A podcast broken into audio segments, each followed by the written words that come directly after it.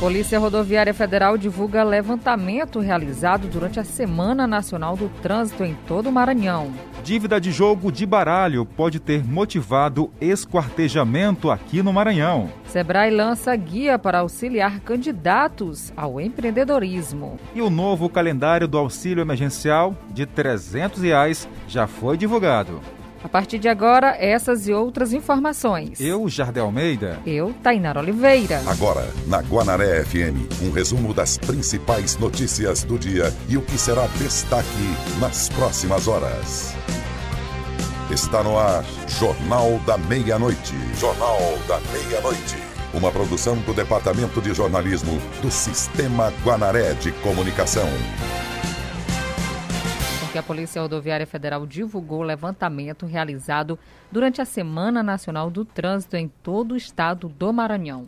E foi divulgado os números da Semana Nacional do Trânsito nas rodovias federais que cortam o estado do Maranhão. O levantamento feito pela Polícia Rodoviária Federal constatou cerca de 22 acidentes, com 23 feridos e 7 mortos, sendo que a maioria das mortes foram de ocupantes de motocicletas, um total de 85%. Já em relação aos números de acidentes e feridos, foram menores em que 2019, quando foram registrados 30 acidentes com 31 feridos. A Semana Nacional do Trânsito ocorreu no período de 18 a 25 de setembro de 2020. Neste mesmo período, de acordo com a Polícia Rodoviária Federal, ainda foram aplicadas 744 multas. Deste total, 204 por infração de condutor ou passageiro sem um equipamento de segurança, conhecido como capacete agora falando sobre o cenário que está montado para as eleições 2020 aqui em Caxias. A novidade é o número de candidatos concorrendo a uma vaga no legislativo. Vamos acompanhar na reportagem de Janaína Oliveira. Esse ano, de forma inédita, Caxias tem aí oito candidatos disputando a vaga de prefeito municipal aqui de Caxias. Geralmente dois, no máximo quatro, se apresentavam e entravam aí nessa disputa. Cidade também bem expressiva de candidatos a vereadores, que totalizou 359 candidatos disputando uma vaga na Câmara Municipal. Todos já registraram suas candidaturas no Tribunal Regional eleitoral e eles têm até o dia 29 deste mês, Jardel, para publicar o edital dos pedidos de registro, tanto os candidatos quanto também das coligações. E nós estamos acompanhando as campanhas de cada um deles através das redes sociais. Este ano, devido à pandemia, muita coisa mudou, inclusive a data das eleições, né? Que irão acontecer no dia 15 e 29 de novembro. E as campanhas já começaram já desde ontem, 27 de setembro, e a gente continua acompanhando. TSE lança campanha com hashtag Eu Voto Sem Fake News 19. Combater a desinformação, essa é uma das prioridades da Justiça Eleitoral. Você, eleitor, pode ajudar. O tribunal lança hoje a campanha hashtag Eu Voto Sem Fake. O principal objetivo da campanha é passar informações precisas sobre o processo eleitoral. A ideia é conscientizar você, leitor, sobre a importância de divulgar notícias verdadeiras e informar sobre assuntos relativos às eleições. A Justiça Eleitoral disponibiliza um aplicativo para tirar dúvidas diversas. Ficou na dúvida? É só pesquisar. Assim, não tem erro. Você divulga consciente tudo o que quiser sobre o processo eleitoral. Só compartilhe o que você tem certeza. Do TSE, Mônica Vieira. Renara, agora vamos à redação do portal guanaré.com.br conversar com Késia Souza, a nossa estagiária. Késia, conta pra gente o que, que tem aí no portal. É, dados do boletim epidemiológico mostram que dos 4.604 pacientes contaminados pelo novo coronavírus, 4.142 já se recuperaram da doença no município de Caxias.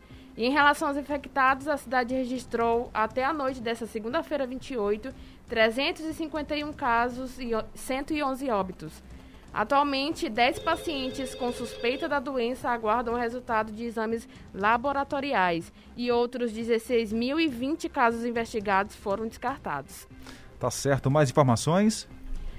Para mais informações, basta você acessar o portal guanaré.com.br. Obrigado, Késia Souza. Está estagiando aqui na rádio e no sistema Guanaré de Comunicação. Ela que é aluna da Unifacema. Obrigado pela participação. Jornal da Meia-Noite. Ouça só, Tainara, essa história. Dois jovens eram acostumados jogar baralho no município de Coroatá. Apostados, né? Até que então um deles se endividou muito.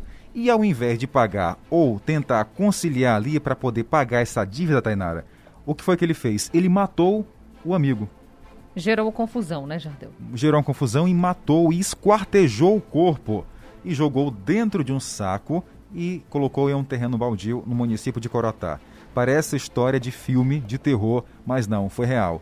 Quem conta é Silvan Alves. A Polícia Civil prendeu na cidade de Coroatá o homem identificado como Jonathan Silva, de 21 anos. Ele é o principal acusado de ter assassinado e esquartejado o jovem Alain Vieira, na cidade de Coroatá, cerca de 260 quilômetros aqui da capital.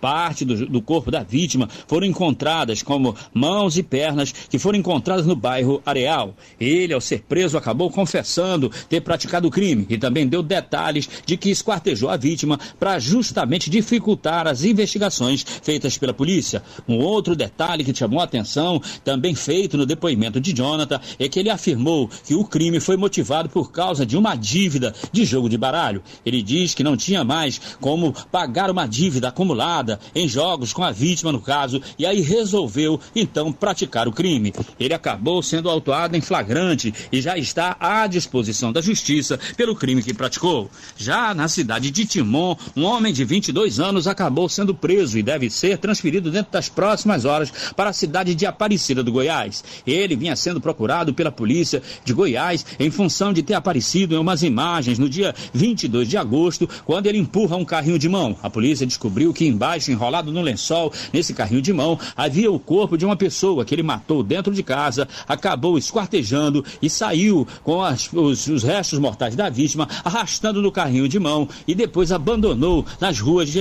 Aparecida de Goiás. Ele acabou fugindo depois da prática do crime para Teresina e foi preso por policiais do Maranhão na cidade de Timon, onde estava escondido na casa de familiares. Ele deve ser transferido dentro das próximas horas para Aparecida de Goiás, onde ele já tem mandado de prisão decretado pela Justiça. Central de Notícias de São Luís, Silvan Alves. Ok, Silvan, obrigado pelas informações. E atenção, a Caixa libera saque em dinheiro de novas parcelas do auxílio emergencial para 4,1 milhões de nascidos em março. Esse grupo de beneficiários faz parte do ciclo 2 do calendário de pagamento e poderá resgatar do primeiro à quinta parcela de 600 reais, dependendo da data que entraram no programa. Além das agências, o resgate pode ser feito nos caixas eletrônicos e lotéricas também, utilizando o código gerado pelo aplicativo Caixa Tem. A transferência para outras contas também será liberado para este grupo. Para realizar o saque é preciso fazer o login no app, no aplicativo, selecionar a opção Saque sem cartão e gerar o código de saque.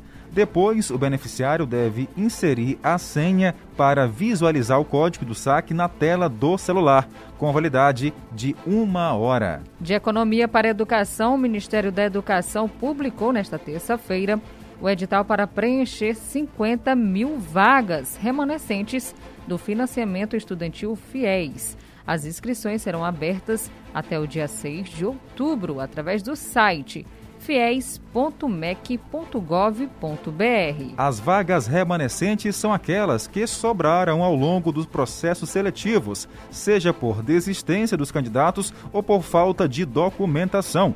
No segundo semestre de 2020, o FIES havia ofertado 30 mil vagas para financiamentos. O FIES é um programa de financiamento para estudantes cursarem o ensino superior em universidades privadas e atualmente possui duas categorias. A primeira oferece vagas em juros zero para estudantes com renda mensal familiar de até três salários mínimos. Já a segunda é o PFIES, que é direcionado para estudantes com renda mensal familiar de até cinco salários mínimos. Outras informações é só acessar portalguanaré.com.br. nos encontramos amanhã no mesmo horário. Participação também da estagiária Késia Souza. Tchau, gente. Tchau, tchau. Acabamos de apresentar Jornal da Meia-Noite, uma produção do Departamento de Jornalismo do Sistema Guanaré de Comunicação. Jornal da Meia-Noite. Jornal da Meia-Noite.